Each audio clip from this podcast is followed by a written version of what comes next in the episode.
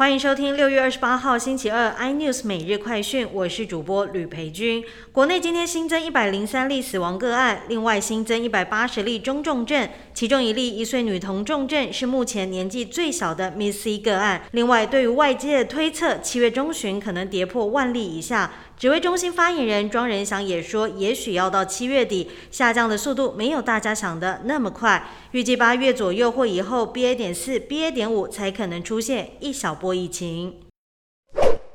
中美金集团暨环球金董事长徐秀兰表示，电价拍板，针对用电大户调涨了百分之十五，涨幅确实超乎他的预期。他尊重以及支持政府涨电价的决定，希望透过调整电价，降低赤字压力。台电有更多余力可以改善供电品质及强化电网稳定，否则光一次电压，环球金就损失超过千万元。不希望这个问题一再发生。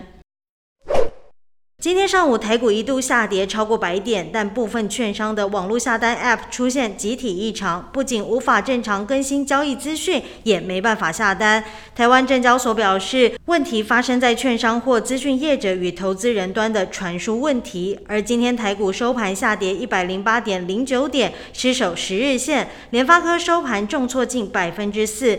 台积电跌一块，收在四百九十七点五元，跟南电成为对盘式拖累最大的前三档个股。今天三大法人又呈现土洋对坐，外资卖超近一百零六亿元，投信加码十点七亿元。香港股市强势连升三天，累计已升一千两百二十一点。根据港媒报道，这是迎接中共国家主席习近平出席七月一号香港主权移交典礼所送的大礼，就是为了帮习近平撑面子。传出股主是中资证券行被劝入市撑港股。但分析师指称，七月一号之后是否持续才是关键。更多新闻内容，请锁定有线电视四八八八 MOD 五零四三立财经台 iNews，或上 YouTube 搜寻三立 iNews。感谢台湾最大 Podcast 公司声浪技术支持。您也可以在 Google、Apple、Spotify、KKBox 收听最新的 iNews 每日快讯。